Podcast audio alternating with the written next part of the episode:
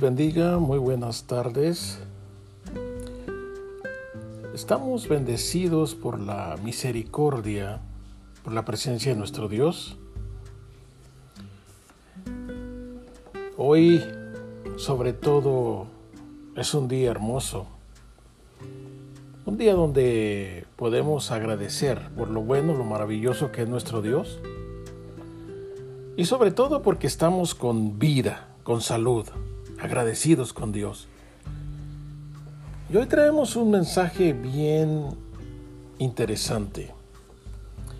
Usted dirá por qué este tipo de mensajes suelen ser un poquito contraproducentes por la situación en que estamos viviendo. Pero cuando hablamos de escasez, cuando hablamos de necesidad, cuando hablamos de sufrimiento, de un momento angustiante, también tenemos que hablar de lo que sucede cuando hay alguien que se levanta y le cree a Dios. Y esta preciosa tarde o día, depende de la hora que usted escuche este podcast o esta radio, vamos a hablar acerca de de una viuda, momentos de escasez. Y yo se lo he dicho en algunos mensajes que he predicado. Esta ofrenda de esta viuda a mí siempre me ha desafiado. Yo tengo más de 25 años de creyente, de cristiano, de hijo de Dios. Y desde que yo escuché el primer mensaje de esta porción de la Biblia, a mí esta parte me desafió. le digo porque yo en lo personal he sido una persona desde que me convertí muy generosa. Y no se lo digo porque, porque yo se lo quiera decir, pero ha habido gente que me ha, me ha dicho esas palabras y la realidad que nunca he podido igualar esta ofrenda. Y créame lo que he sido generoso según yo, pero nunca he podido igualar este, esta porción de la Biblia, de la ofrenda. Y no nomás eso, que cuando yo escucho este tipo de desafíos o gente que le crea a Dios, yo me siento avergonzado. Y me siento avergonzado porque digo yo, qué poca fe he tenido, porque nunca he estado, estado en esa condición de entregar todo. Y voy a leer un poquito, eh, y este momento es un momento preciso, porque la realidad es que estamos viviendo un tiempo difícil. Muchos de nosotros no tenemos trabajo. Muchos de nosotros no tenemos el sustento a veces de lo que viene la semana que viene. Algunos ni siquiera para la renta, otros ni siquiera para los biles y ya hay mucha incertidumbre. Y hablar de este tema provoca de qué es lo que está hablando el predicador. ¿Por qué está hablando de este tema en estos momentos?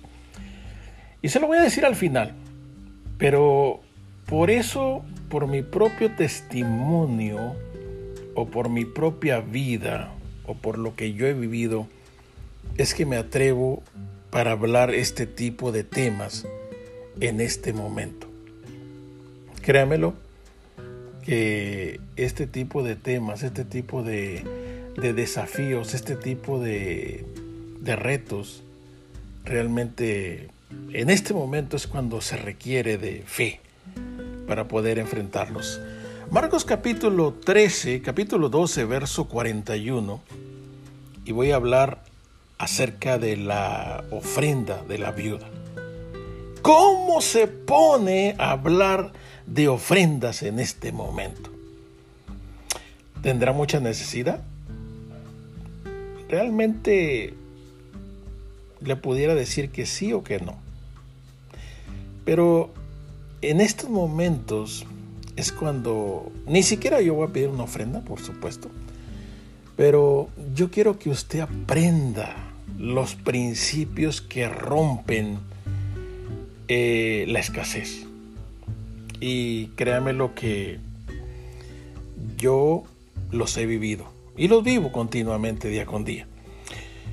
Dice el versículo 41, dice, estando Jesús sentado delante del arca de la ofrenda, miraba cómo el pueblo echaba dinero en el arca. Y muchos ricos echaban mucho. Y vino una viuda pobre y echó dos blancas, o sea, un cuadrante.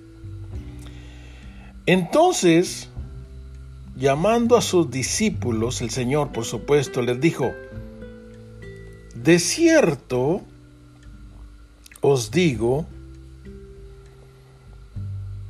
que esta viuda pobre echó más que todos los que han hecho echado en el arca.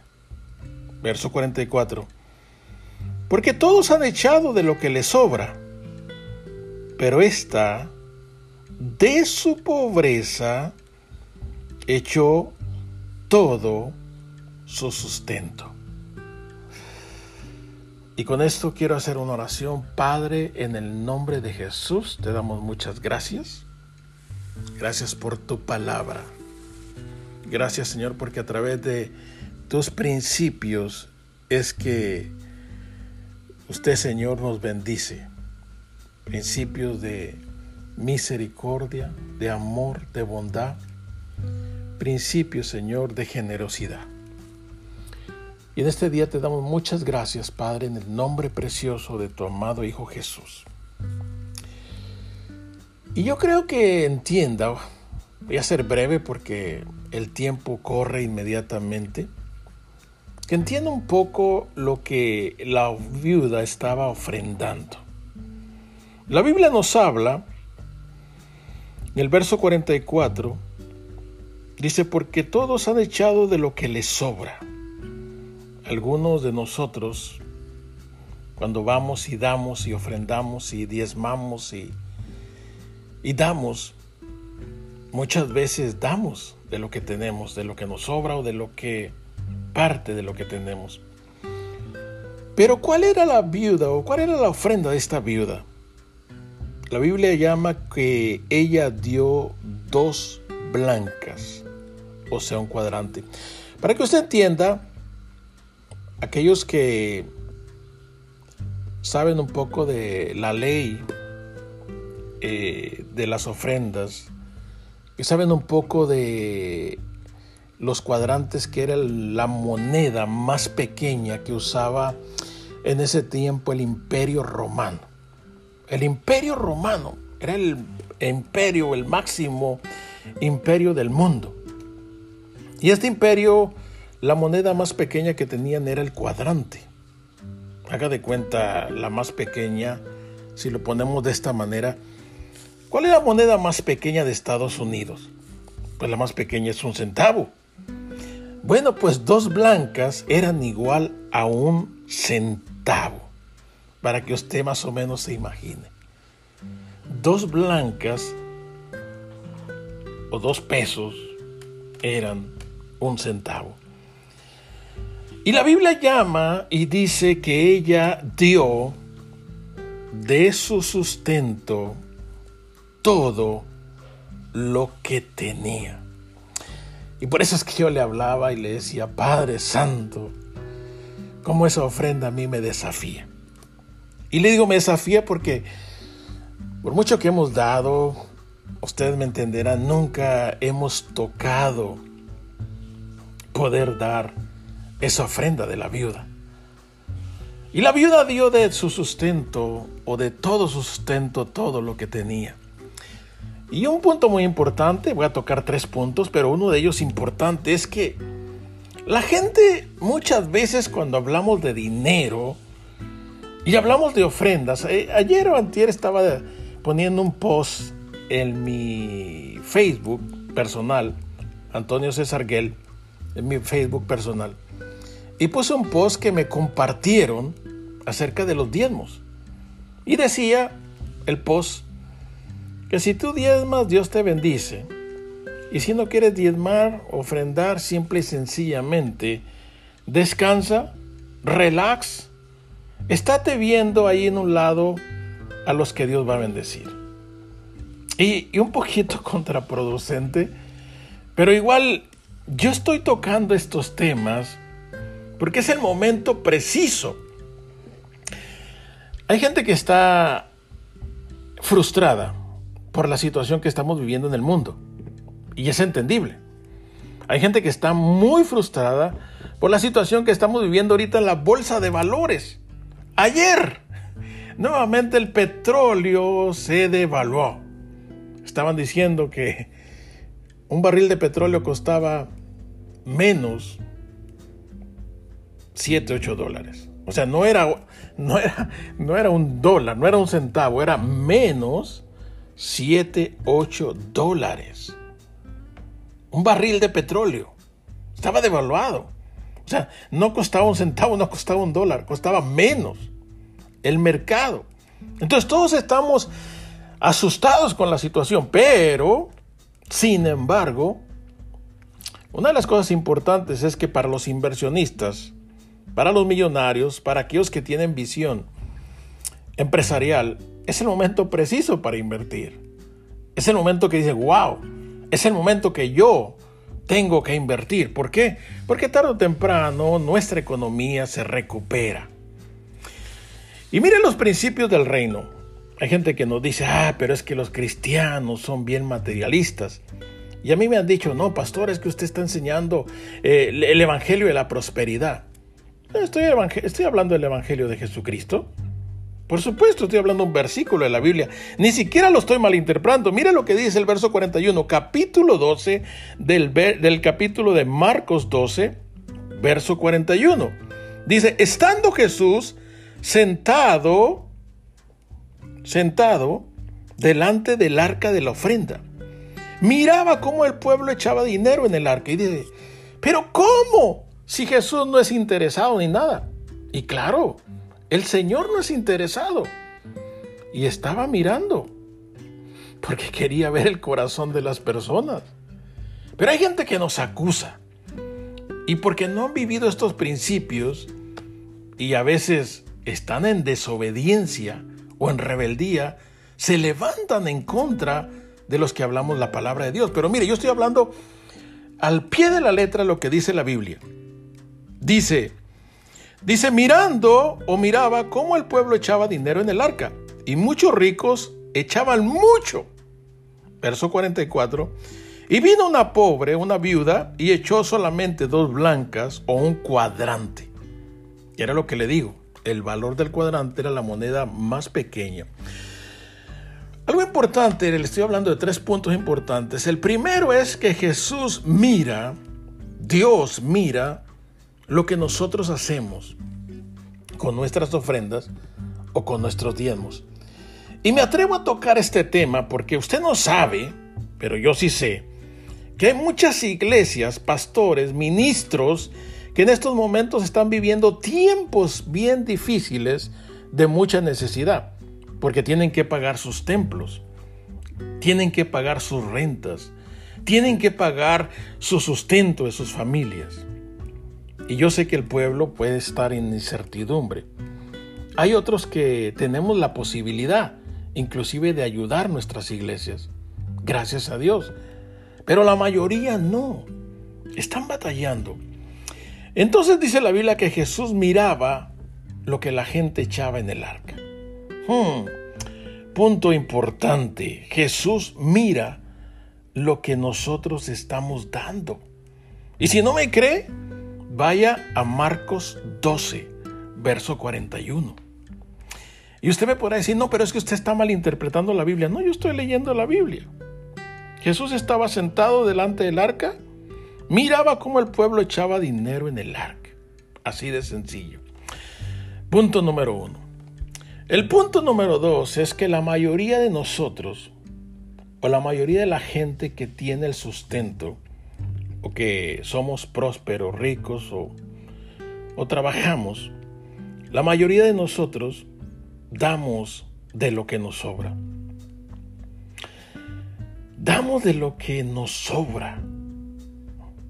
Y ahí es donde yo decía, yo muchas veces, yo, César Gell, en lo personal, muchas veces me siento, en cierta manera, eh, desafiado, desafiado por este tipo de personas, por estas personas. Llámese un dólar llámese una cura, pero dan de todo lo que tienen. Y esta ofrenda a mí siempre me ha desafiado y me ha movido el tapete. Digo yo, Dios, ¿cuándo podré yo dar esa ofrenda? Nunca la he dado. Más de 25 años sirviendo a Dios. Y nunca he podido llegar a ese nivel de esta viuda que ella dio todo su sustento, dio todo lo que tenía. A lo mejor había un futuro incierto. A lo mejor sabía que ya no podía tener el alimento o el vestido o lo que ella quería. Pero más sin embargo detrás de esta ofrenda había una fe.